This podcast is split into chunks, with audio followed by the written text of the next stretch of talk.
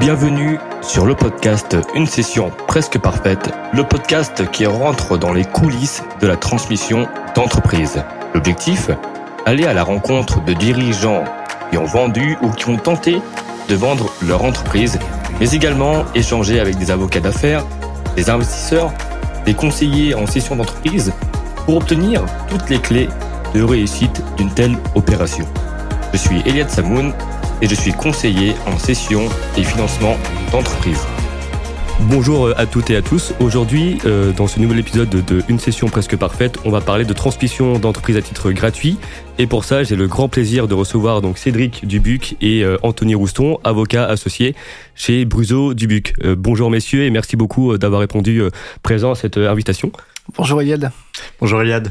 Alors, avant de, de, de, rentrer euh, dans la technicité, donc de transmission d'entreprise à titre gratuit, est-ce que vous pouvez vous présenter, nous dire ce que vous faites avec euh, le cabinet, donc Bruzo Dubuc, que tu as euh, d'ailleurs fondé, c'est ça?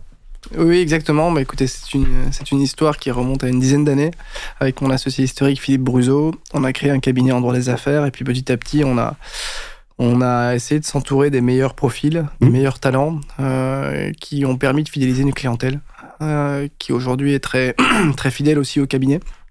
On a trois pôles euh, très très complémentaires. Euh, le pôle contentieux restructuring d'une part, le mmh. pôle euh, transmission d'entreprise M&A d'autre part, et le pôle fiscalité de troisième part, avec un quatrième pôle un peu plus résiduel, mais qui est quand même important sur la partie régulatory mmh. pour les entreprises qui, qui nécessitent. Donc aujourd'hui, on a environ 25 avec 7 associés. Et on a, on a connu une, belle croissance sans, sans perdre, je crois, l'ADN du cabinet, une forme d'idéal qu'on essaye d'incarner aussi euh, en termes de, de valeur, puisque certes le métier d'avocat n'est plus un métier euh, cicéronien, mais on essaye quand même de garder des valeurs importantes de cohésion, d'entente, de convivialité, tout en gardant d'assez hauts standards en termes d'exigence et de, de, spécialité. Tout à fait. Anthony, est-ce que tu voulais aussi peut-être rajouter quelque chose sur la présentation du cabinet, sur ce que vous faites aussi? Ta spécialité, peut-être votre spécialité à chacun, peut-être? Oui, euh, bah, euh, Cédric a, parfaitement présenté le cabinet qu'il a lui-même fondé. Donc, il... euh, donc euh, oui, on a plusieurs spécialités. Alors Cédric, c'est vrai que lui, il intervient surtout sur la partie conseil et contentieux commercial pour les entreprises. donc on a une pratique assez complémentaire. Moi, je suis sur la partie fiscalité. donc, lorsqu'on a des dossiers de transmission, c'est ce dont on va parler aujourd'hui. C'est intéressant d'avoir ces pratiques complémentaires. On a le département droit des sociétés aussi, avec lesquels on travaille main dans la main. Donc c'est un, un, vrai esprit de camaraderie dans lequel on travaille au cabinet et je pense que c'est ce que c'est ce qu'apprécient nos clients. Oui, vos clients et aussi vos collaborateurs et en tous les cas ceux que j'ai pu croiser et qui euh, voilà parce que vous œuvrez aussi beaucoup pour le, le, le, milieu étudiant. Donc avec la clinique du droit des affaires, c'est ça, c'est exactement. exactement. Donc, euh, déjà bravo pour pour ces, euh, ces initiatives et, et pour cette belle croissance c'est un, beau cabinet et on ressent euh, aussitôt votre ADN. Donc merci à vous euh, d'avoir répondu à cette, cette, invitation. Si vous êtes d'accord, on va commencer dans le, dans le vif du sujet. Euh, donc peut-être pour toi, Anthony, cette, cette question justement. Donc on, parle souvent de transmission à titre onéreux, mais effectivement, il y a d'autres styles de transmission qui sont plutôt des transmissions d'ordre familial et qui sont des transmissions à titre gratuit. alors Anthony, est-ce que pour commencer, euh, pourquoi les transmissions d'entreprises à titre gratuit, comme les donations, euh, sont-elles si importantes euh, aujourd'hui dans la, quand on parle de transmission familiale? Alors c'est c'est vrai que la, la, transmission à titre gratuit c'est quelque chose auquel le dirigeant ne pense pas forcément ou alors il y pense parfois trop tard ou ou bien il y pense au moment où justement la fatalité arrive. Alors que c'est quelque chose qui doit s'anticiper pour plein de raisons à mon sens. Alors il y a bien sûr des raisons fiscales, euh, ça c'est ma partie euh, en tant que juriste et, fiscaliste, puisque au, plus on s'y prend tôt en matière de transmission d'entreprise, euh, au plus on va pouvoir bénéficier d'abattements fiscaux, alors que ce soit parce qu'on va donner de la nue propriété, donc euh, avec un barème qui est fixé en fonction de l'âge du donateur, euh, parce qu'on va pouvoir bénéficier de pactes du trade, des choses comme ça. Donc il y a, y a l'aspect fiscal, mais aussi euh, et c'est finalement peut-être le plus important, c'est que euh, anticiper la transmission à titre gratuit dans un giron familial ou non d'ailleurs, parce que ça peut être aussi au profit d'un salarié. Euh, donc euh, c'est pas forcément dans le giron familial, mais ça permet d'y aller progressivement déjà, de mettre le pied à l'étrier du repreneur pressenti, et surtout de dissiper rapidement des potentiels conflits qui pourraient ensuite intervenir entre héritiers.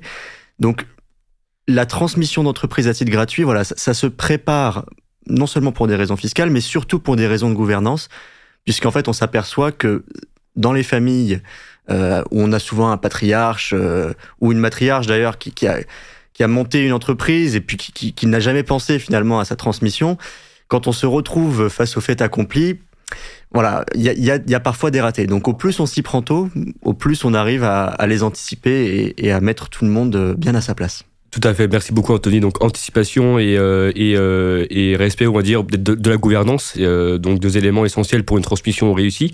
Euh, quels sont donc les, les, principaux schémas de transmission d'entreprise à titre gratuit qui, qui existent en France, du moins? Alors, la transmission à titre gratuit, elle peut être, je dirais, soit subie, soit voulue. Euh, donc nous, ce qui nous intéresse, c'est plus les transmissions qui sont voulues, c'est celles sur lesquelles on travaille le plus, donc ça passe par une donation. Et, euh, la donation en France, on a, plusieurs manières de donner.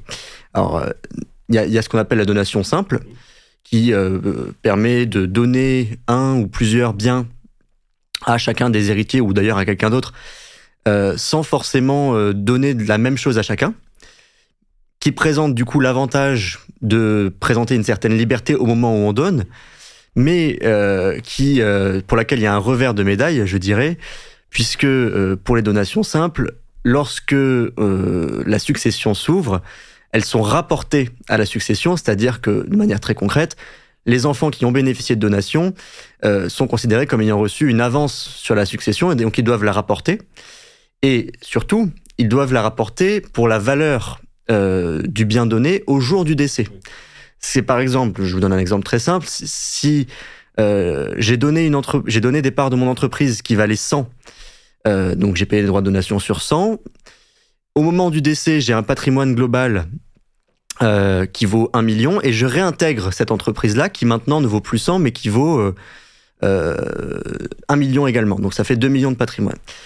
Donc à la base, j'avais donné une toute petite partie de mon patrimoine à mon enfant et du coup, j'anticipais qu'il euh, n'aurait pas à, indemniser ses frères et sœurs. Pour autant, la prise de valeur de la société va le conduire à devoir indemniser ses frères et sœurs puisque on va prendre la valeur au jour du décès. Donc ça, c'est les inconvénients de la donation simple et c'est pour ça que, euh, en général, on passe par ce qu'on appelle une donation partage qui permet euh, donc chacun des héritiers avec la même valeur, mais pas forcément les mêmes biens. Donc c'est-à-dire que euh, on peut se retrouver avec euh, si j'ai des parts de société et par ailleurs que j'ai de l'immobilier, que j'ai d'autres actifs, je peux dire, bah voilà, euh, cet enfant-là, il est pressenti pour reprendre la société, et je vais donner mes parts. Cet enfant-là, je vais lui donner autre chose. Euh, on verra peut-être après qu'on peut aussi faire des mécanismes de sous, des choses comme tout ça. Tout à fait. L'avantage de la donation partage, il faut le dire tout de suite, c'est que ça fige les valeurs. C'est-à-dire qu'il n'y a pas de rapport à la succession. C'est un partage anticipé de la succession et donc euh, il n'y aura pas ce mécanisme de réévaluation au jour du décès qui est très pénalisant, surtout si la société a pris de la valeur, ce qu'on qu souhaite en général euh, en matière de transmission. Tout à fait. Merci beaucoup, Anthony, pour, euh, pour, pour cette belle réponse. Est-ce que tu peux nous expliquer en détail? Donc, on a bien compris qu'il y avait de la donation simple et la donation partage, donc c'est deux schémas de transmission différents, donc pour des objectifs différents. Est-ce que tu, tu peux nous expliquer en détail comment justement une donation partage fonctionne pour redistribuer de façon égalitaire le patrimoine entre les héritiers? Oui.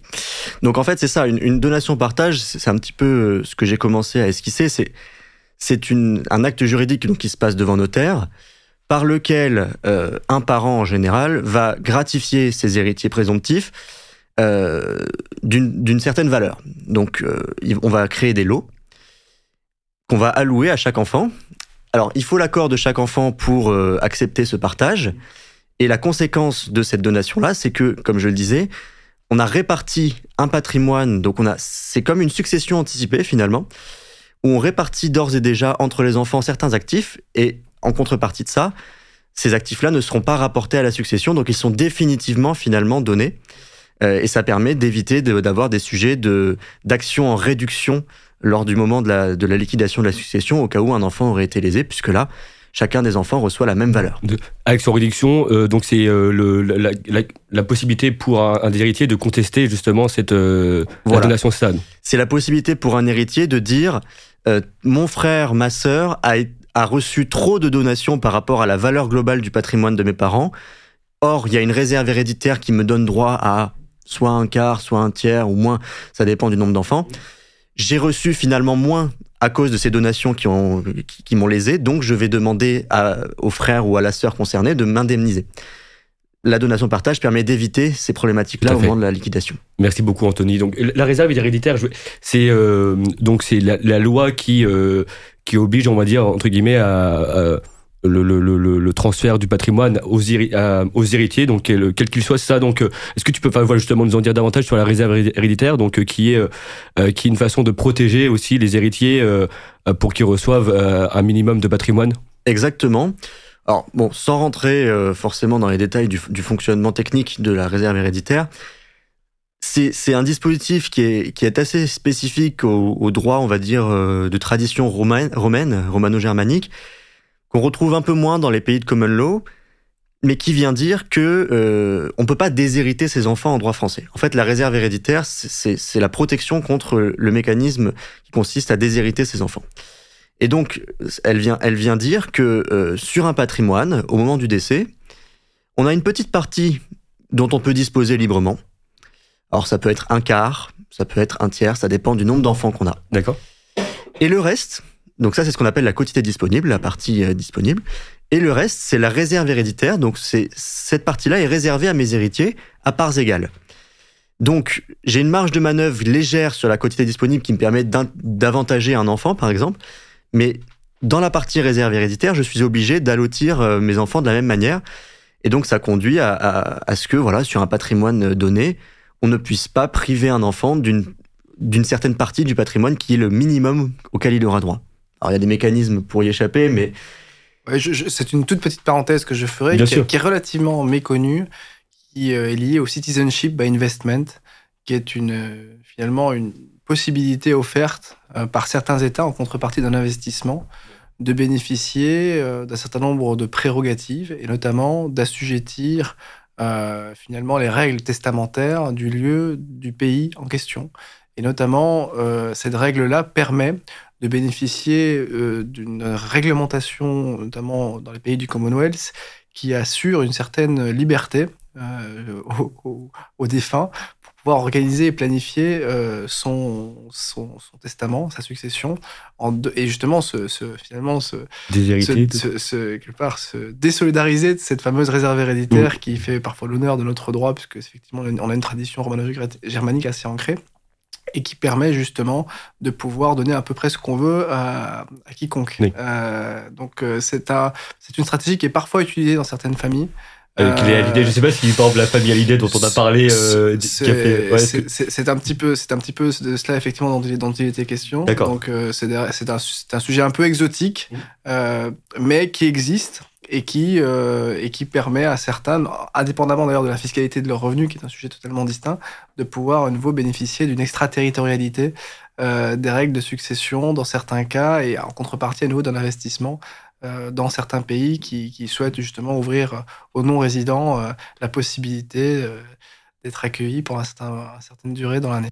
Merci beaucoup. Bah, je pense que si on arrive à ce stade, c'est qu'il y a des, des relations familiales peut-être un peu aussi complexes. Donc en général, j'imagine pour euh, pour euh, pour euh, pour pour cette solution, c'est que voilà, avec parmi les héritiers, ça se passe pas forcément bien, non J'imagine. Pour bah, je, je l'incise que je ferai effectivement dans cette, dans cette discussion, c'est que la planification successorale et la planification patrimoniale est souvent euh, la grande oubliée des opérations euh, de M&A. Oui, tout à fait. Euh, et c'est vrai que notre approche, euh, en partenariat avec les banques d'affaires, en partenariat avec les banques euh, privées, les gestionnaires de fortune, c'est précisément de créer une équipe dédiée à chaque opération pour que la banque d'affaires finalement s'occupe de faire le lien entre le cédant et le cessionnaire dans un processus que vous connaissez parfaitement qui va de, de l'info-mémo, enfin du teaser en passant par l'info-mémo jusqu'à la LOI, euh, binding, euh, LOI binding, euh, euh, signing, closing pour employer un français parfait, euh, en lien avec l'équipe finalement corporate qui elle s'assure de la,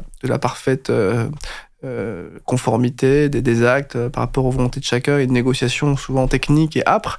Et Et c'est souvent le, c'est pour, je pense que c'est le, l'objet de ce, ce podcast, c'est souvent expliquer tous les, tous les sujets qui permettent à nouveau aux vendeurs de ne pas simplement avoir un chèque, mais de pouvoir finalement organiser et planifier, euh, et planifier finalement la, la succession, la gestion du patrimoine. Euh, et c'est une, c'est un travail qui est effectivement considérable et qui se fait dans un délai assez court. Et, et, il faut mobiliser le, le, dirigeant et le sensibiliser à ces sujets en amont parce que si on n'anticipe pas une donation, une donation partage en amont, bon bah il y a des conséquences fiscales sur lesquelles on va pouvoir s'attarder, mais qui sont euh, fâcheuses. Tout à fait, mais c'est très important que tu le dises, que tu le voilà, que tu le mentionnes à nouveau, parce que c'est aussi l'objectif du podcast. Et, euh, à nouveau, merci à vous justement de de, faire comprendre l'importance d'anticiper de, tels sujets. Et c'est pas juste un mot, donc c'est vraiment très important. Et il n'y a pas vraiment, enfin je sais pas après vous euh, euh, par rapport à votre expérience, euh, quelle est la durée minimum dans lequel il faut se projeter en fait pour un dirigeant. Euh, à quel moment il doit anticiper? Est-ce que c'est un an avant, deux ans avant la session, trois ans avant? Parce que bon, même il y a des, schémas avec des holdings justement. Voilà, il faut il faut s'y prendre deux ans à l'avance. Enfin, c'est c'est pas évident de. C'est alors ça dépend de chaque entreprise. Euh, ça dépend du, du profil euh, familial. Parfois, on a on a anticipé les choses depuis tout petit et en fait on a un enfant qui euh, depuis le départ on sait que c'est lui qui va reprendre l'entreprise et finalement le schéma euh, a été prévu comme ça par le, fondateur de l'entreprise et puis voilà ça, ça, ça déroule. Euh, alors ça peut créer des frustrations chez certains autres héritiers mais, donc ça c'est des choses qu'il faut gérer. Au plus on s'y prend tôt en tout cas au, plus on y réfléchit tôt au plus on arrive à purger les sujets il euh, n'y a pas de règle en fait sur euh, sur l'anticipation. Euh, simplement, il faut ce qu'il faut se dire, c'est que si on s'y prend trop tard, bah, déjà on a des conséquences fiscales qui sont effectivement plus lourdes et des conséquences familiales qui peuvent qui ont conduit, on l'a vu dans l'histoire d'ailleurs, certaines entreprises à péricliter. Donc, quand on parle de transmission à titre gratuit, c'est quelque chose qui qui est dans un timing, à mon avis, un peu plus long d'ailleurs que les sessions à titre onéreux où là on a un timing qui est très serré entre, entre la LOI et le closing, parfois, on, voilà, on n'a pas le temps de réfléchir. Sur la transmission à titre gratuit, c'est là où on a un confort, c'est que, voilà, on prend le temps de bien comprendre le giron familial. Et donc, c'est des choses qui se font plus sur un temps plus long que les sessions qui, elles, sont sur un temps plus court. Oui, tout à fait. Parce que c'est pas les mêmes enjeux, effectivement. Quand on parle de gouvernance, euh, quand, quand la session se fait en interne, les enjeux sont peut-être plus important, enfin surtout quand il s'agit d'héritiers familiaux, euh, qu'une session à titre euh, onéreux où parfois le dirigeant euh, il va se ré... ah, il va se faire approcher, il va se dire bah, c'est peut-être le bon moment pour vendre et donc là il peut se mettre, il peut se décider de vendre du jour au lendemain parce qu'il n'a pas euh, tous les sujets successoraux euh, à prendre en compte. C'est vrai que c'est. Il y, a, il y a quatre. Euh, en fait, c'est une excellente question, mais il y a, il y a quatre réponses différentes. Ouais. Euh, la première, première, c'est quand les, quand le, j'allais dire le pater ou le mater familias le souhaite. Donc c'est lui qui va déclencher euh, la donation. C'est la première hypothèse. Et là, pour le coup, les conseils sont uniquement dans l'exécution. Deuxième hypothèse, c'est quand c'est la fiscalité qui va donner le tempo, où on va effectivement, euh, après une analyse assez fine, considérer qu'il est temps. Il euh, y, a, y, a un délai pour faire un apport session, il y a un délai pour bénéficier du trade, il y a un délai pour faire un certain nombre d'opérations sur lesquelles on s'attarde. Troisième, déclencheur, c'est l'opération de M&A. Bon, il y a une session, une session à un tiers. Il faut, il faut se dépêcher. La LOI est dans un délai euh, déterminé. Euh, il y a un arbitrage à faire qui est un arbitrage assez court. Et, la, et le quatrième, euh, quatrième déclencheur potentiel, c'est le sujet de financement ou de refinancement mmh. qui, qui, lui, peut effectivement euh, déclencher une prise de décision. Mais dans notre, dans notre pratique, il y a quatre, quatre typologies, quelque part, de facteurs qui, qui déclenchent cette volonté, qui est une volonté souvent grave. Et, et je pense qu'on ne, on ne mesure pas toujours la solennité de ce moment-là pour les familles. Euh, et si on, ne le, euh, si on ne le réalise pas correctement, bah, ça crée parfois des déséquilibres qui ont des conséquences euh, psychologiques dans les groupes familiaux qui sont absolument considérables. Et je pense que cet aspect psychologique doit, doit, ne doit pas être méconnu des conseils. On ne doit pas être uniquement des techniciens, on doit avoir un, un cœur intelligent. Tout à fait. Bah, dans tous les cas, c'est vrai que c'est euh, euh, les, les, qualités que, euh, que doivent avoir les avocats, parce que au-delà de la technicité, du montage, etc., c'est surtout la capacité d'écoute. Parce que c'est le projet du dirigeant, c'est les projets familiaux qui vont euh, guider aussi euh, le, déroulé du processus. Donc euh, c'est vrai que c'est euh, très important. On n'en parle pas assez parce qu'on parle souvent des sujets financiers, des sujets fiscaux, mais la psychologie, c'est euh, très important. Déjà, dans une session à titre onéreux, mais ça allait encore davantage dans une session à titre gratuit. Et je rajouterais que sur ce point-là, il y a, de notre point de vue, la nécessité, en tout cas de le proposer, de s'entretenir individuellement avec chacune des personnes. Ah, très bien. Rôle de médiateur, un peu média, pas médiateur, mais bon, écouter un peu les, envies de chacun et essayer de concilier. En tout cas, de proposer à la, je dirais, à l'architecte de la solution ou au maître d'ouvrage de pouvoir qu'on puisse exposer exactement pour chacun les conséquences, d'abord ce qu'ils souhaitent eux, et ensuite les conséquences des actes euh, que l'on va réaliser. C'est absolument essentiel parce que ça nous permet parfois de déminer un certain nombre de, sujets, de pouvoir rentrer un peu au cœur euh, du réacteur des, sujets familiaux, des tensions parfois, des non-dits, et on a euh, un rôle, je crois, important. Psychologue, un peu, c'est psychologue fiscal, juridique. Je, je, crois que c'est là un rôle d'avocat. Ouais. C'est un rôle d'avocat. On a, on a, le secret est important, euh, le secret professionnel, la déontologie, l'éthique. J'avais pas prévu de parler de ça aujourd'hui, forcément. Mais, je crois que c'est pas, c'est pas totalement, c'est pas totalement un sujet vain et on n'est pas uniquement à nouveau. Si on réalise purement une donation, c'est une chose, mais de, de pouvoir expliquer à chacun euh, ritualiser ce, ce, passage, ça m'apparaît vraiment essentiel. Ah, bien sûr, il y a un gros travail de pédagogie. Surtout, vous rentrez. Euh, euh, ce qui est beau dans votre profession, c'est que vous rentrez aussi dans l'intimité du, du, dirigeant d'entreprise parce que ce sont des problèmes qu'il ne peut pas évoquer avec d'autres personnes, d'autres membres de sa famille. Donc, en quelque, sorte, vous êtes aussi son interlocuteur un peu de, référence. C'est parce que c'est vous l'architecte aussi. Euh, voilà, de, c'est vrai que les, avocats, c'est je pense c'est une partie les plus importantes de transmission, parce que c'est vous l'architecte vraiment du processus. Donc c'est euh, donc merci, euh, merci Cédric, merci Anthony. Je voulais euh, parce qu'on on parle c'est vrai de transmission à titre gratuit, mais est-ce que c'est vraiment d'ailleurs gratuit? Quels sont les coûts fiscaux? Que sont amenés à payer les héritiers, les, dirigeants? Voilà, que comment ça se passe au niveau fiscalité pour ce type d'opération? Alors ça dépend de la manière dont on monte l'opération. Euh, Lorsqu'on passe par une donation, en général, pour les entreprises d'une taille euh, assez importante, il y a un impôt sur les donations euh, qui, qui, dépend du montant donné et qui dépend d'un certain nombre d'abattements euh, dont on peut parler d'ailleurs peut-être maintenant tout de suite bah, euh, avant de rentrer dans le détail, mmh. mais on, on, a en France des dispositifs qui permettent d'alléger les transmissions d'entreprises.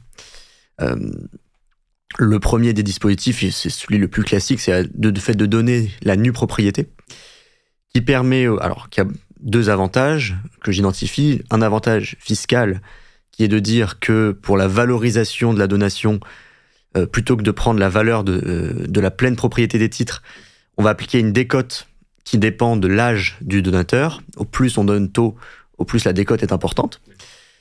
Donc ça, c'est l'aspect fiscal qui permet de réduire l'assiette des droits de donation.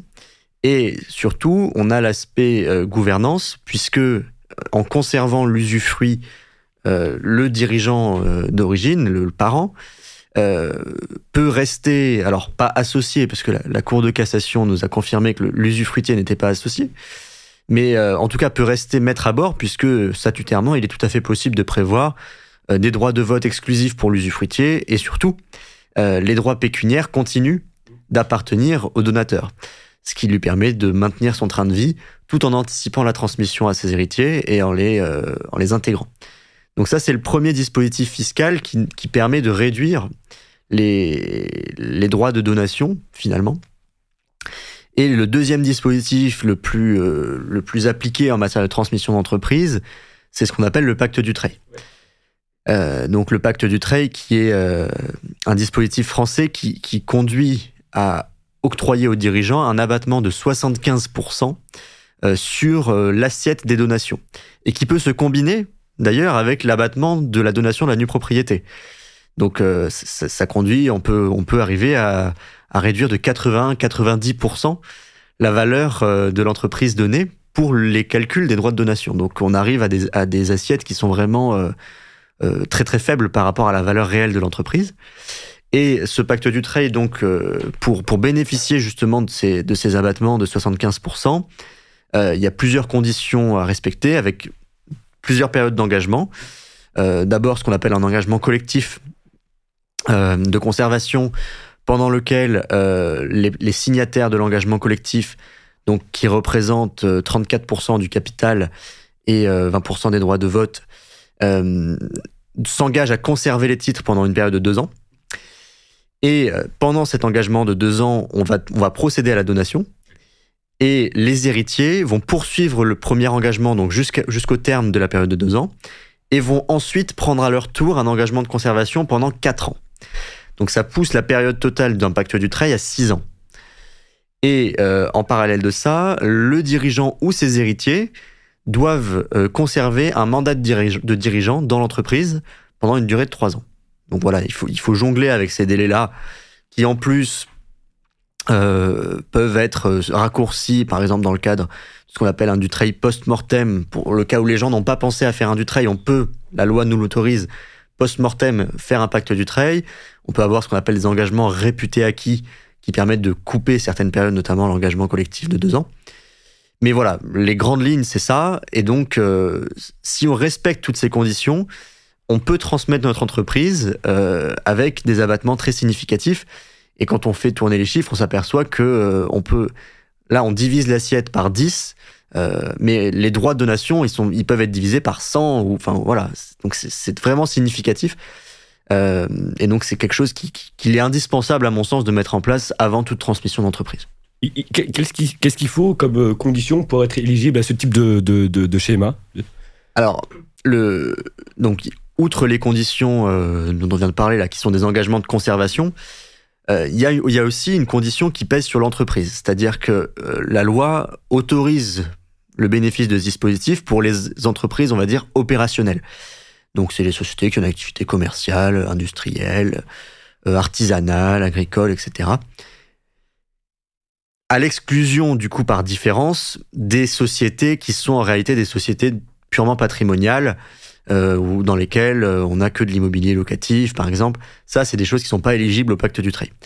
Donc en fait, la, condition principale, c'est ça, c'est euh, d'assurer avant la signature et pendant toute la durée du pacte que l'entreprise a une activité opérationnelle prépondérante. Alors ça ne veut pas dire que si j'ai mon immobilier professionnel dans l'entreprise, tout de suite, je suis pas éligible au pacte du trail. C'est une question de prépondérance et d'affectation aussi euh, des éléments à l'activité. Si cet immobilier-là, il est affecté à mon activité professionnelle, normalement, il ne devrait pas y avoir de difficultés. Merci beaucoup, euh, donc Anthony, pour cette euh, bonne réponse sur le pacte du trail, justement, qui, pour moi, c'est là où on se rend compte que parfois, dans certains contextes, hein, la France aussi est un quelque sorte paradis fiscal, hein, puisque quand on voit la réduction massive justement de, de, la fiscalité pour un, un tel schéma, ça nécessite justement, ça va, ça ça permet justement aux dirigeants de comprendre qu'il y a d'autres schémas aussi qui peuvent être avantageux pour eux, mais qu'il faut aussi les, anticiper. Euh, donc il y a le pacte du trail euh, quand on parle justement donc de, fiscalité pour réduire la fiscalité. Euh, quels sont les autres Peut-être il y a des coûts cachés. Est-ce qu'il y a d'autres coûts que doivent supporter justement les, héritiers? Les coûts cachés, outre les, les, frais de notaire, les honoraires du notaire, il y a le financement des droits de, des droits, des, droits de donation. Euh, qui est une vraie qui est une vraie question qu'il faut aussi anticiper. Parce que même si on a un pacte du trail même si on anticipe même si on fait les choses tôt quand on a une, une société qui vaut plusieurs millions d'euros et surtout quand on n'a pas beaucoup d'héritiers euh, à qui partager euh, la valeur de la donation va faire qu'il va y avoir des droits à payer. Pour autant euh, l'héritier n'a pas reçu de liquidité.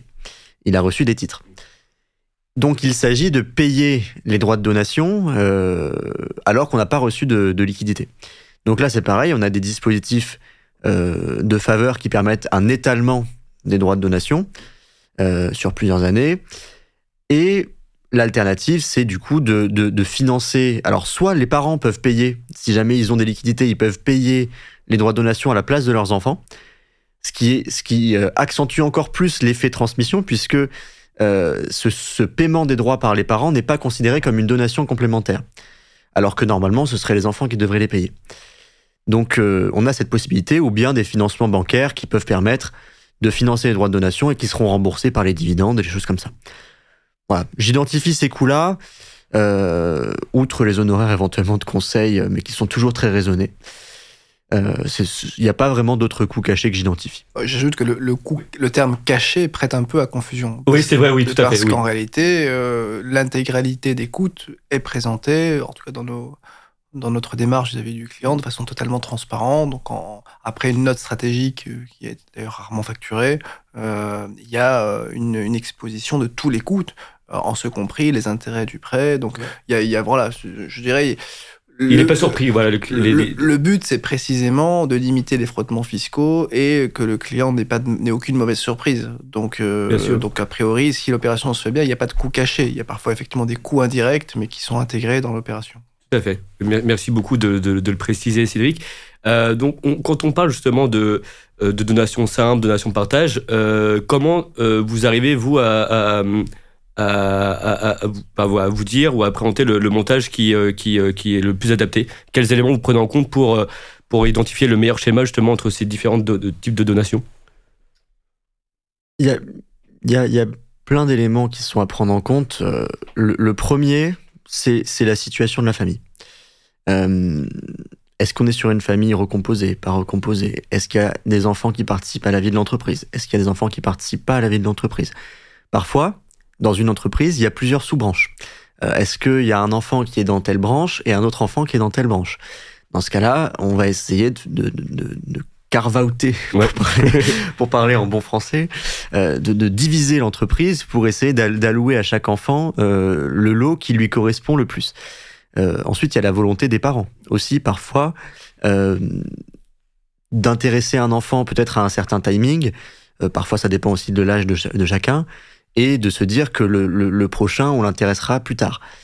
Donc, euh, voilà, je, je, pense que il faut prendre en compte tous ces éléments-là.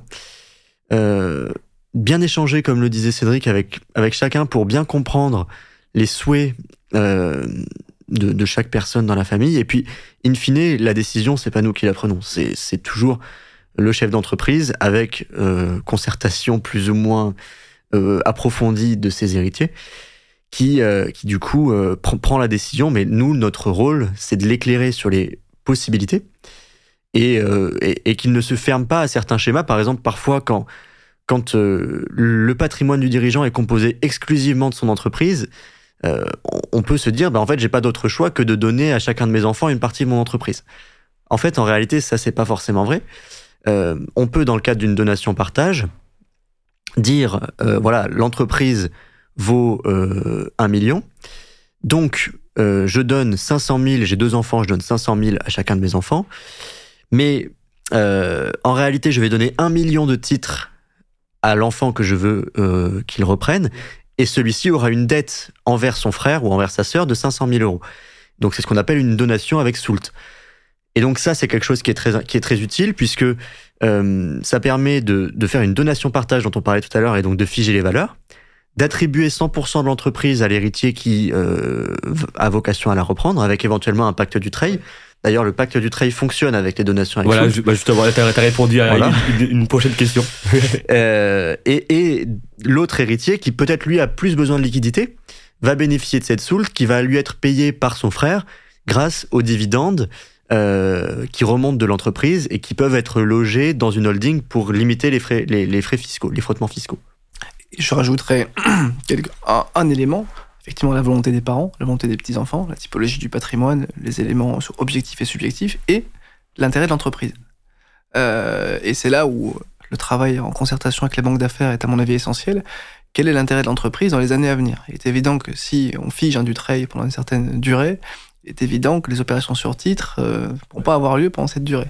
Donc euh, je, pense que c'est essentiel de bien comprendre aussi la, stratégie de l'entreprise, savoir s'il y a une croissance, savoir si il est opportun ou pas de faire rentrer un fonds, savoir si l'entreprise restera dans un, cadre familial pendant au moins une certaine durée, et de, prendre en compte tous ces éléments-là, euh, et la valorisation euh, de l'entreprise et la valorisation de la donation, c'est souvent deux typologies de valorisation ah bah excessivement ouais, différentes. On ne valorise pas de la même façon une entreprise si elle doit être vendue euh, à un tiers que fait. si on doit donner à son fils. Euh, donc c'est à mon avis une vraie discussion euh, essentielle. Effectivement, bah, c'était ma, ma, question justement sur la valorisation. Donc, parce que dans une, dans une transmission à titre onéreux, très souvent, bah, ça va être la loi de l'offre et de l'offre et de la demande. Donc, le, prix va être fixé par les acheteurs. Quand on parle de transmission à titre gratuit, comment se déroule le processus de valorisation et comment éviter bah, la volonté de, parfois de peut-être sous-valoriser pour, payer moins cher. Voilà, comment, ça se déroule?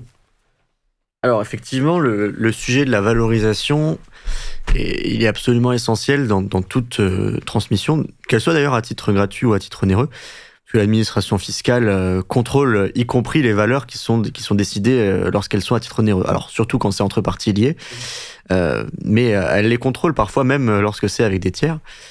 et donc quand on est dans un schéma de transmission à titre gratuit, dans la mesure où l'assiette des droits de donation, bah, c'est la, valeur qui a été déclarée, en principe, c'est la valeur qui a été déclarée dans l'acte, l'administration a le droit de contrôler et de réasseoir des droits si la valeur déclarée est inférieure à la vraie valeur. Donc, euh, il est indispensable effectivement de, valoriser une entreprise, euh, sauf que l'exercice de la valorisation, euh, bon, qui n'est pas notre métier, hein, nous en tant qu'avocats, même s'il faut, à mon avis, il est indispensable d'avoir quand même des notions à ce niveau-là pour pouvoir conseiller correctement les clients. L'exercice de valorisation d'une entreprise, il, est par nature excessivement subjectif. et, tant qu'il n'y a pas, comme tu l'indiquais, Eliade, tant qu'il n'y a pas quelqu'un qui a dit moi, je suis prêt à acheter l'entreprise à cette valeur-là, on ne peut jamais être sûr que la valeur qu'on a décidée, c'est de la bonne valeur. Donc, il y a des méthodes qui sont, on va dire, traditionnellement admises euh, sur, euh, sur le marché. Alors parfois, on va, on va, on va se baser sur les, les cash flows actualisés.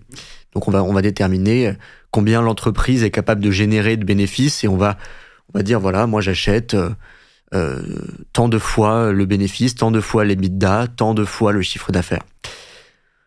Dans d'autres entreprises, on va utiliser une valeur plus patrimoniale basée sur la valeur des actifs. Ça, c'est pour les entreprises qui, ont, qui reposent fortement sur leurs actifs euh, qui sont plus, plus, plus traditionnelles, alors que les méthodes, euh, par exemple pour les startups, les choses comme ça, on va, on va avoir des méthodes qui sont beaucoup plus basées sur les prévisionnels futurs. Donc euh, c'est souvent d'ailleurs une combinaison de ces méthodes-là qui permet par une moyenne d'arriver à une approximation, mais qui est, comme je le disais, euh, par nature subjective et par nature fausse. Parce que le dirigeant, en fait, il peut, il peut, il peut faire sa valorisation toute seule et l'indiquer dans l'acte de donation, où il y a quand même un expert indépendant qui va bah, contre-vérifier euh. le, dirigeant euh, peut, si s'il si, a une aversion au risque qui est, qui est assez, assez faible, enfin, euh, faire lui-même sa valorisation, sous réserve que le notaire ne demande pas effectivement un, acte ou une, attestation de l'expert comptable, ce qui est assez rare, mais il s'expose à un risque. Quand on, parle sur, quand on est sur des valeurs faibles, bon, on peut peut-être se faire cette dispense-là et encore. Mais sur des valeurs d'entreprise importantes, et importantes, ça va très vite, hein, au-delà de quelques centaines de milliers d'euros, on peut pas se dispenser d'avoir un rapport, puisque c'est cet élément-là qui va, en cas de contrôle de l'administration fiscale, euh, permettre d'attester euh, euh, on avait documenté la valeur. Et d'ailleurs, il n'y a pas que l'administration fiscale qui peut contrôler, il y a les autres héritiers. Puisque ça aussi, c'est, en fait, on y pense un peu moins, mais c'est ce que j'expliquais tout à l'heure, on a ce mécanisme de réserve héréditaire. Donc on pourrait être tenté de dire, voilà, j'ai donné 100 000 à chacun, sauf qu'en fait, il y en a un qui a reçu 100 000 euros euh, d'argent sonnant et trébuchant, c'est incontestable, et l'autre, on lui a dit, j'ai donné les titres, ça vaut 100 000 euros. Mais en fait, peut-être que ces titres-là, en fait, ils valaient 500 euh, ou 1 million. Et donc l'autre héritier, dans ce cas-là, peut être intéressé à contester la valeur, et il est en droit de le faire, euh, pour justement faire une action en réduction des choses comme ça.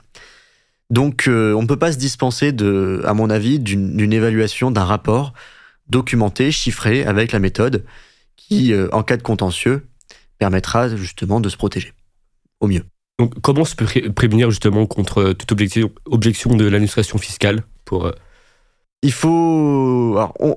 un rapport ne vous protège pas à 100% d'une requalification de la part de l'administration puisque l'administration peut, peut, très bien euh, dire que la méthode qu'on a choisie, finalement, elle, elle considère qu'elle n'est pas adaptée, et que en prenant d'autres entreprises comparables, d'autres transactions sur le marché, elle conclut à une autre méthode avec une autre valorisation. Elle est en droit de le faire, et c'est son droit le plus strict. Donc, ça, ne vous prémunit pas contre un redressement fiscal ou même contre une contestation des héritiers. En revanche, déjà, premièrement, en termes de, bonne foi, ça vous, donne quand même un élément de sécurisation de venir dire attendez, moi j'ai un rapport, donc je me suis basé dessus. Donc ne mettez pas de pénalité si vous arrivez à la conclusion effectivement que, que ça a été sous-évalué. Et deuxièmement, ça permet, dans le cadre des échanges avec l'administration, en général, de désamorcer assez vite le sujet de la valeur. Alors que si on n'a pas de rapport, là, c'est la porte ouverte. Et quand, euh, quand l'administration euh, a la porte ouverte, euh, voilà, elle, elle, peut avoir la main lourde sur la valo. Et après, il faut remonter la pente. C'est plus difficile.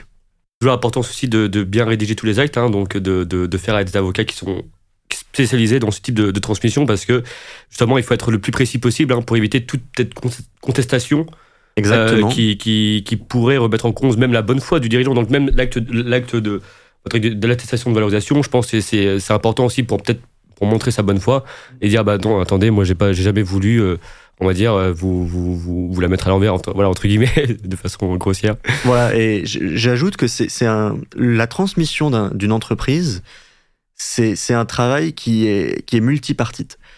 Euh, il y a l'avocat qui, qui, qui, a un rôle de conseil, euh, éventuellement de mise en œuvre de certains actes qui, qui, ne relèvent pas du monopole du notariat.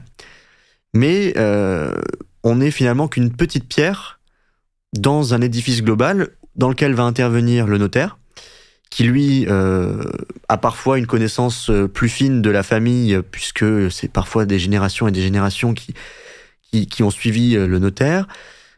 on va avoir les experts financiers, l'expert comptable, la banque d'affaires qui va faire un rapport de valorisation.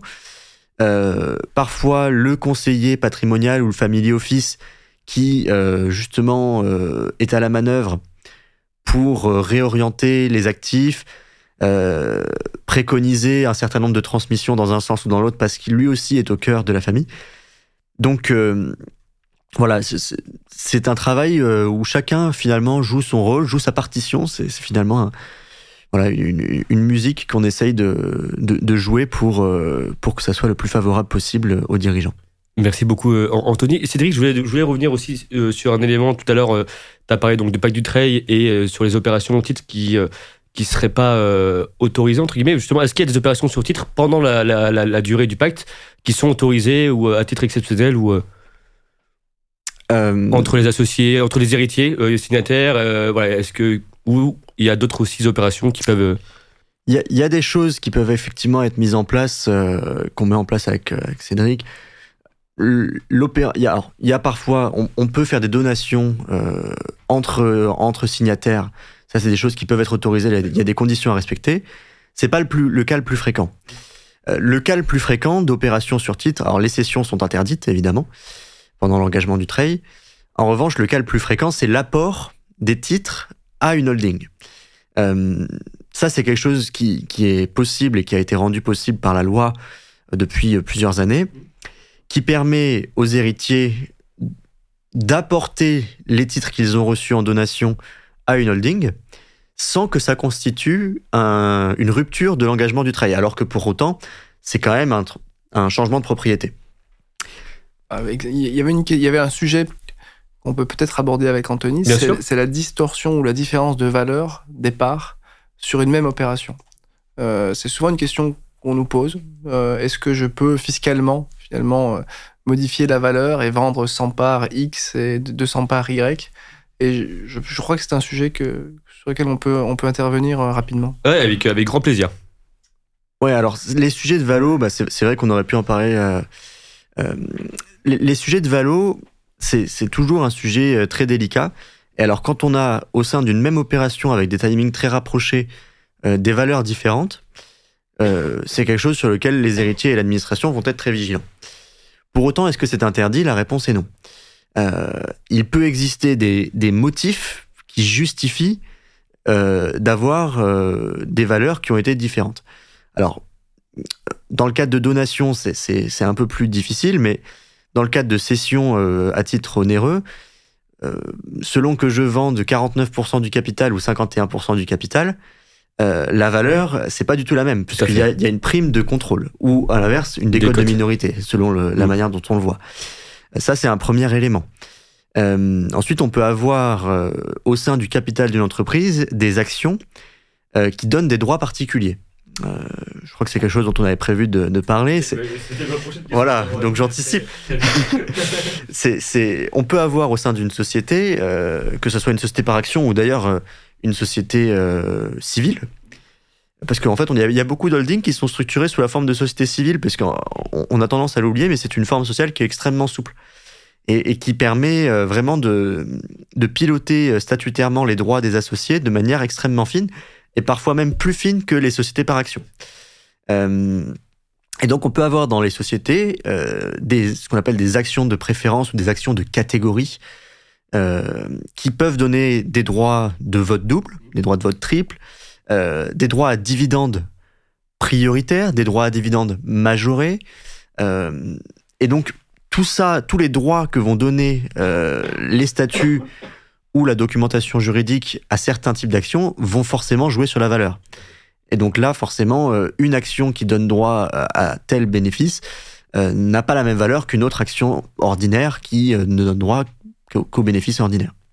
Et, c'est intéressant dans le cadre où, euh, bah justement, une transmission pour le, dirigeant qui souhaite conserver un certain contrôle, entre guillemets, de son entreprise.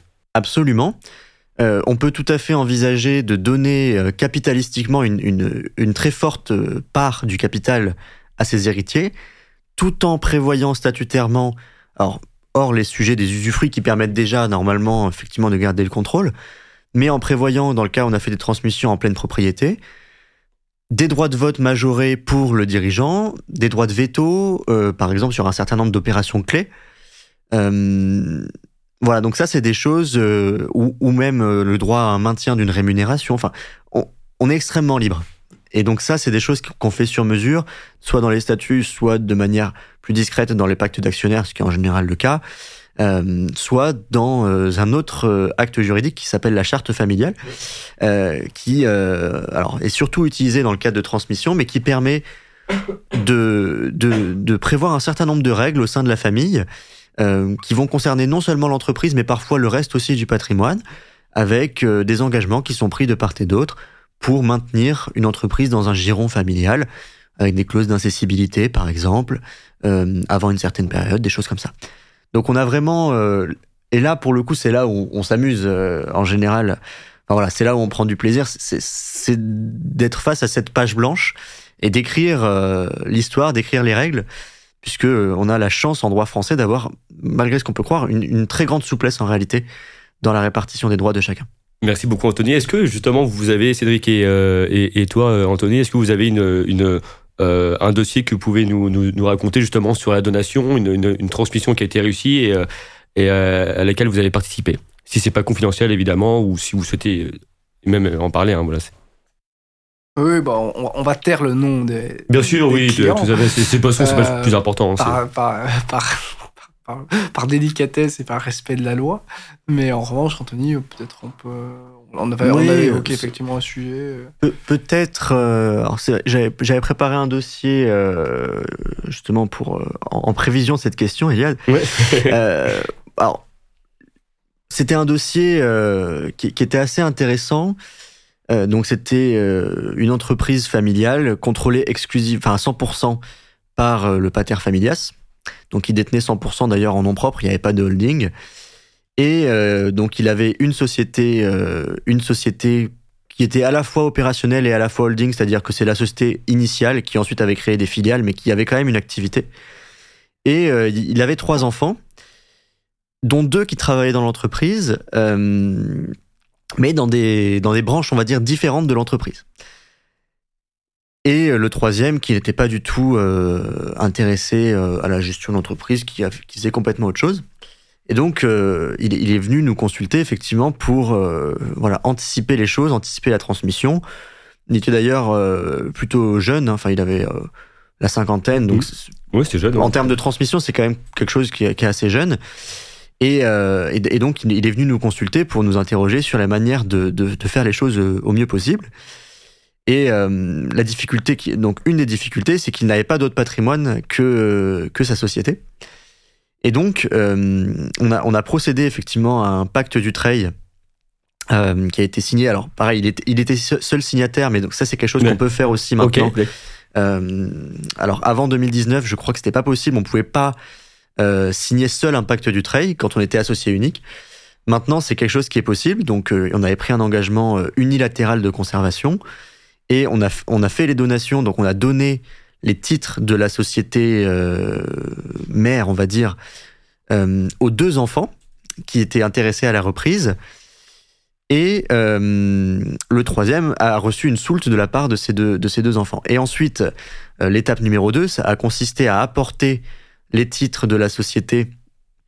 Chacun, chacun des deux frères a apporté dans sa propre société holding euh, sa cote-part de titres et a, a, pu rembourser en conséquence le troisième avec les dividendes qui remontaient de la société mère, grâce notamment au bénéfice de ce qu'on appelle le régime mère-fille, alors, dans, au cas particulier, on avait renoncé à faire l'intégration fiscale puisqu'on avait fait deux holdings. D'accord. Alors que pour faire l'intégration, il aurait fallu qu'il y, ait une seule holding.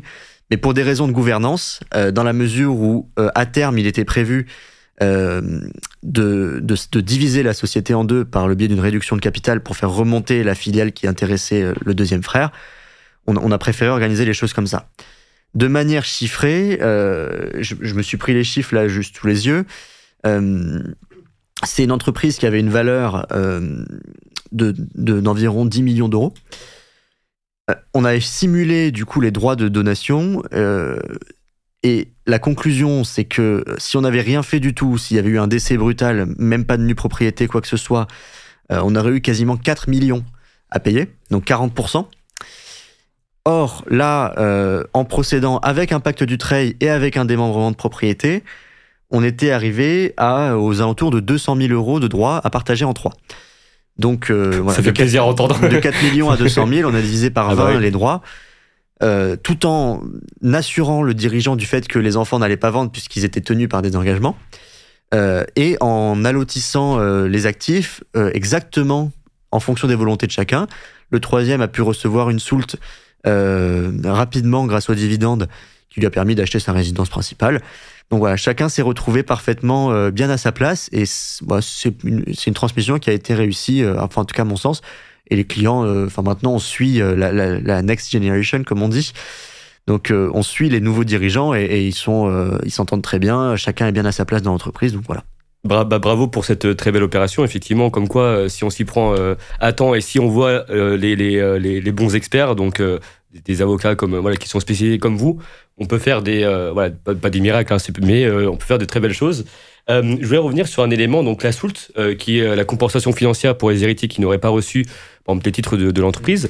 Est-ce que ça peut, voilà, dans quel cas ça peut poser problème les héritiers pourraient, pourraient voir, voir ça comme une dette pour, pour ceux qui n'auraient pas reçu les titres? Est-ce que est-ce que c'est un peu pour certains un fardeau entre guillemets de, de devoir à l'auteur d'une toult euh, ses, euh, ses, autres frères et sœurs ou? Ça dépend de la manière dont c'est expliqué.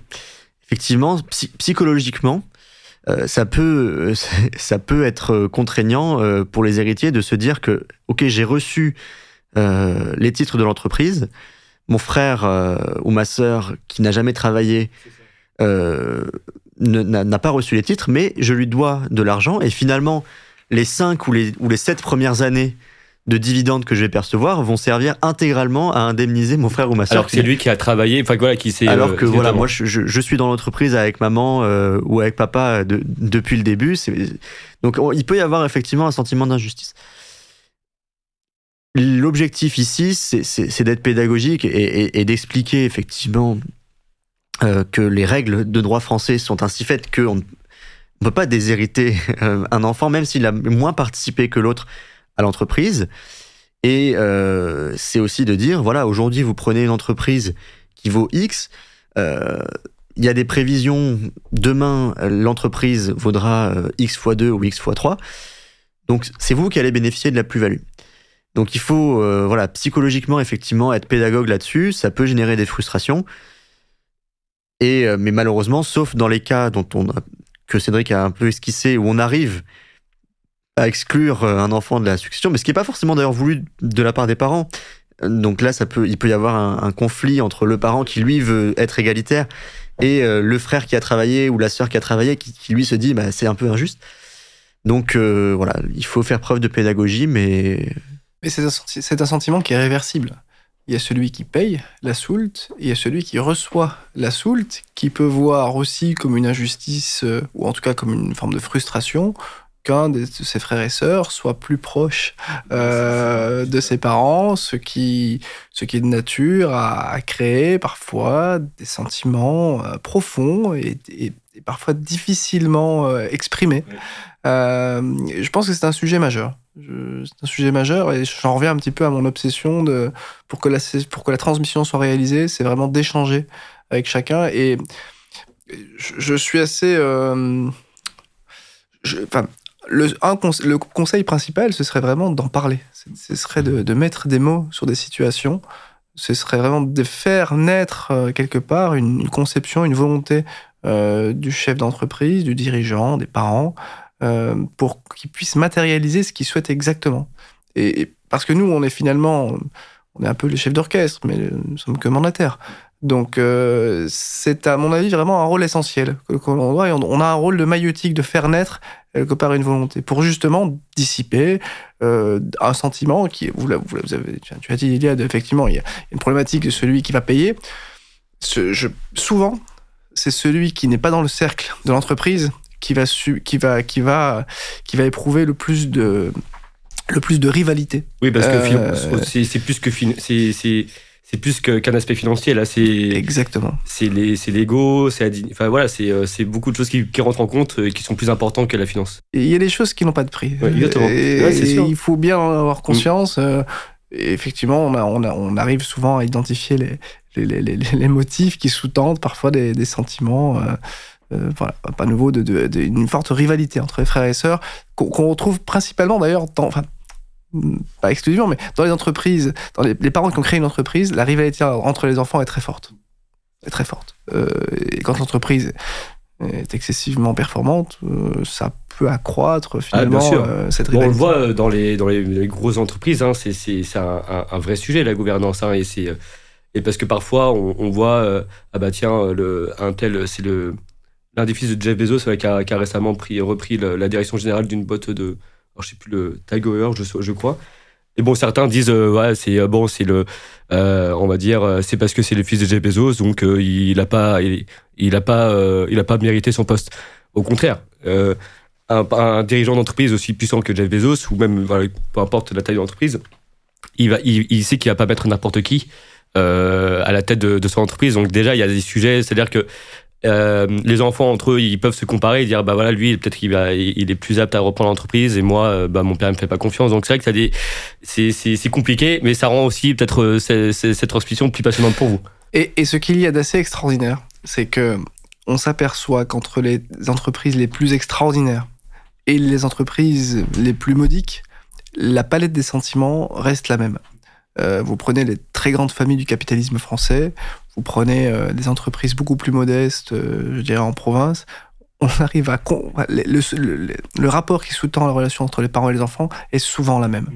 Évidemment, elle est différente, elle est toujours personnalisée, mais c'est pas parce que l'entreprise est extraordinaire que les parents ont pour autant envie euh, de matérialiser des sentiments qui sont excessivement. D'abord, ils sont souvent pudiques, ils sont, souvent, ils sont peu révélés, et c'est à nous de les, c'est à nous de les faire naître. Je pense que c'est c'est vraiment un point essentiel parce que si on n'aborde pas ce, travail en amont excessivement profond, on n'est que sur la partie un peu immergée de l'iceberg. Et, des fois, il y a des dirigeants. Enfin, moi, en tous les cas, j'ai déjà euh, échangé des dirigeants qui euh, qui veulent pas du tout transmettre à leurs enfants parce qu'ils veulent pas leur leur transmettre ce poids-là. qui est la, direction d'une entreprise parce que c'est c'est pas rien c'est manager une entreprise, c'est totalement différent que de diriger. Euh. Donc il y a des, parents qui font eux-mêmes le choix parce qu'ils savent que ça peut être un fardeau. Euh, et comme tu l'as dit tout à l'heure, Anthony, au début, euh, en introduction, il y a donc transmission subie, transmission voulue. Effectivement, même, voilà, j'ai échangé avec une, dirigeante récemment aussi qui, ses parents sont morts et donc c'était une transmission subie parce qu'elle a, elle, a, elle était jeune, hein, elle n'a pas voulu hériter entre guillemets du, poids de cette entreprise. Bon, elle, est obligée de le faire parce que ça n'a pas été planifiées. Bon, c'est des morts brutales, donc voilà, c'est pour ça que c'est toujours important, même voilà, de, de, de, de, préparer, parce même quand on est en bonne santé. Hein, c'est quand, ça vient. quand vous voyez la, quand vous voyez les plus grandes familles du capitalisme français, elles ont chacune une, une façon excessivement différente de, de transmettre. La famille Mullier, la famille Bolloré, la famille Arnaud, euh, j'en passe, j'en passe et des meilleurs. Chacune a adopté une méthode différente. La famille Mullier qui euh, bah, sont très euh, très familiales. Hein, c'est ils ont un, bah, voilà avec cette gouvernance très axée sur les valeurs familiales. Ils sont très discrets d'ailleurs. C'est une belle. et je n'ai pas cité la famille Lagardère. Ouais, exactement la famille Lagardère aussi, tout à fait. Là, c'est super euh, intéressant et on va clôturer ce, très bel échange, messieurs. Est-ce que vous souhaitez déjà bon rajouter euh, euh, des, éléments ou s'il y a des questions auxquelles, enfin que je n'ai pas posées plutôt Est-ce que je non, je, je, tenais à te remercier et c'est pas c'est pas de la pas de la flagornerie parce que je pense que c'est pour les étudiants en droit, je, leur adresse, euh, ouais, bah, bien sûr, je leur adresse un mot parce que euh, le droit des sociétés, le corporate, le M&A est souvent, est souvent exposé et présenté d'une façon assez laudative. Et euh, le processus de cession d'entreprise est, est, souvent vu par la lorgnette de quelques cours en droit des sociétés. Je pense que c'est une matière qui, si elle est vue uniquement par le prisme de la technique, est assez commune et assez vulgaire. En revanche, euh, c'est tout l'honneur de ton travail de démocratisation de, la, de cette information, et je le dis sans, vraiment sans, phare, euh, qui est vraiment de comprendre qu'effectivement, une entreprise et une famille, c'est beaucoup plus que cela. Et, et nous, on a la chance de pouvoir comprendre connaître des outils qui permettent justement euh, d'examiner un peu comme un médecin, de poser un diagnostic et ensuite avec justement cette, cette boîte à outils de, de réaliser vraiment une, de réaliser le rêve quelque part de de toute père et mère de famille qui est de, de transmettre correctement euh, et de céder son entreprise euh, potentiellement sans la vendre. Voilà. Donc je pense que c'était la thématique d'aujourd'hui, mais c'est voilà, je, je, tiens à te remercier parce que si on n'explique pas tout cela, bon bah finalement c'est l'expérience euh, qui fait qu'on l'apprend sur le tas, ce qui était notre cas, mais, mais voilà, c'était souvent, ce sont des secrets que l'on ne dévoile euh, pas. Et, c'est vrai. Et c'est tout, c'est tout l'intérêt de bah, ce podcast. Non, mais c'est, moi, c'est, tout plaisir. Et pour moi, euh, Cédric, et je te remercie pour, pour ce que tu viens de, de me dire. Et, et c'est aussi euh, grâce, à, grâce à vous, euh, messieurs, euh, bah, que, les, que, les, choses avancent et qu'il y a une certaine pédagogie, notamment avec les actions que vous faites pour le milieu étudiant. Donc voilà, c'est le type d'invité, de, voilà, où, dans tous mes podcasts, c'est que des invités justement qui, qui, qui, sont pédagogues et qui aiment transmettre. Et c'est surtout pour montrer à nouveau l'importance et sensibiliser les dirigeants sur vraiment, d'une part, l'importance d'anticiper et surtout de s'entourer vraiment de, de, conseils experts et pas de prendre euh, leur avocat de tous les jours ou euh, parce que c'est c'est vraiment très important de, de, prendre que des conseils qui qui savent faire ça et qui voient toutes les subtilités de telles opérations. Et je le rappelle, vous faites pas que des opérations au titre euh, gratuit, vous faites du M&A classique, vous faites voilà donc contentieux des affaires. Vous avez aussi une, une, une, appétence aussi pour tout ce qui est sujet tech. je crois que c'est ça, tout ce qui est crypto crypto, blockchain, je sais pas. Oui, alors ça, ça, fait partie des, des, des sujets que l'on traite un peu à la marge, effectivement, du cabinet, parce qu'on a principalement une clientèle euh, familiale, euh, d'entrepreneurs, euh, souvent industriels, qui, nous, qui nous sollicitent, qui sont vraiment très fidèles au cabinet. Et à côté de cela, on essaye de, de rester à, la pointe de l'innovation, tout en gardant cette, cette, cette, connaissance, cette maîtrise de la tradition, parce que je pense que l'alliance de la tradition et de l'innovation, ça, ça, peut, ça peut faire naître de nouvelles idées, ça, peut, ça nous permet d'être au contact de, de, de, jeunes gens, et moins jeunes parfois, qui sont excessivement brillant, intelligent, euh, rapide, vif. Et c'est un pendant avec euh, des, souvent des, industriels euh, qui voient un peu plus le temps long. Et cette, cette cohabitation est, est, heureuse, même si voilà, chacun a son prisme. Certains vont, être un peu plus à l'aise avec les, jeunes entrepreneurs de la tech, d'autres vont être un peu plus à l'aise avec un vigneron voilà, en Ardèche ou en Bourgogne. Exactement, c'est je, je, je, comprends, c'est vrai qu'il y a des préférences parfois pour certains types de, de profils de dirigeants. C'est que c'est. Euh, euh, l'important, c'est qu'ils aient du charme. Hein. Euh, c'est qu'ils aient du charme, qu'ils soient intéressants et mm. qu'ils soient dans une relation de confiance avec, avec nous. Et nous, on leur, on leur apporte une conscience professionnelle et des services personnalisés. Voilà.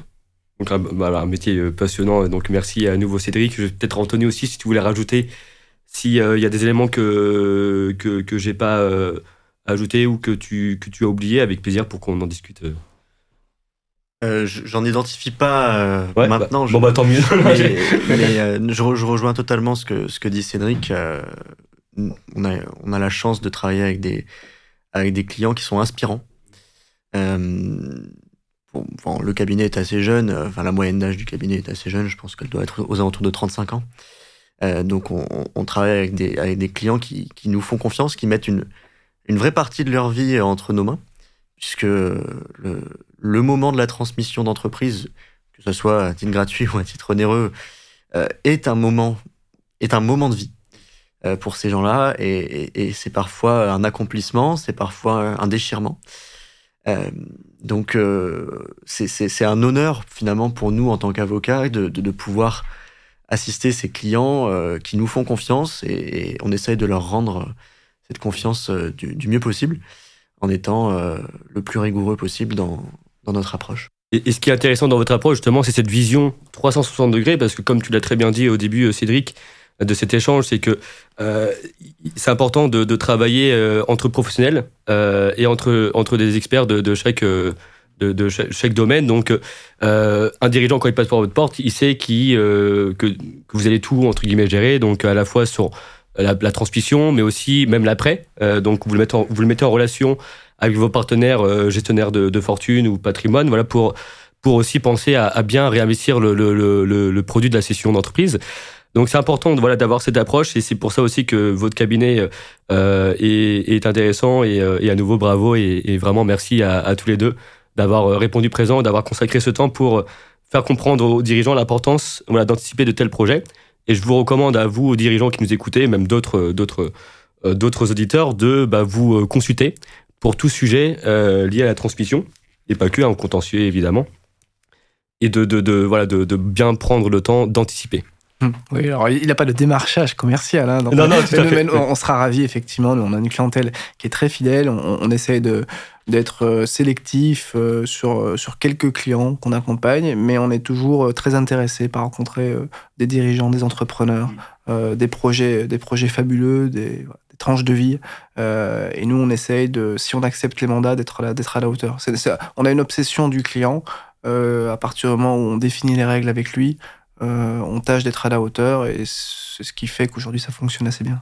Et je, je, je, tiens à vous rassurer, vous qui nous écoutez, euh, on m'a pas payé pour, pour, pour, pour, que je vous incite à, à, pas subventionné. Voilà, au cas où je vais pas avoir de problème avec l'ordre des, ah de, bah, de, de, des avocats. Voilà, non, non, non, non, mais, ils sont, ils sont, non, mais il n'y a aucune difficulté. Mais c'est hein. parce que je, je, bah, c'est important aussi de, de mettre en avant des, euh, des, des partenaires, des avocats aussi qui, qui sont compétents, professionnels.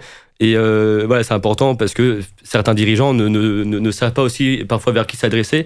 Et donc, d'où l'intérêt aussi de, de, faire ce type de podcast et de mettre en avant des experts comme vous, euh, voilà, pour donner aussi surtout des conseils de terrain.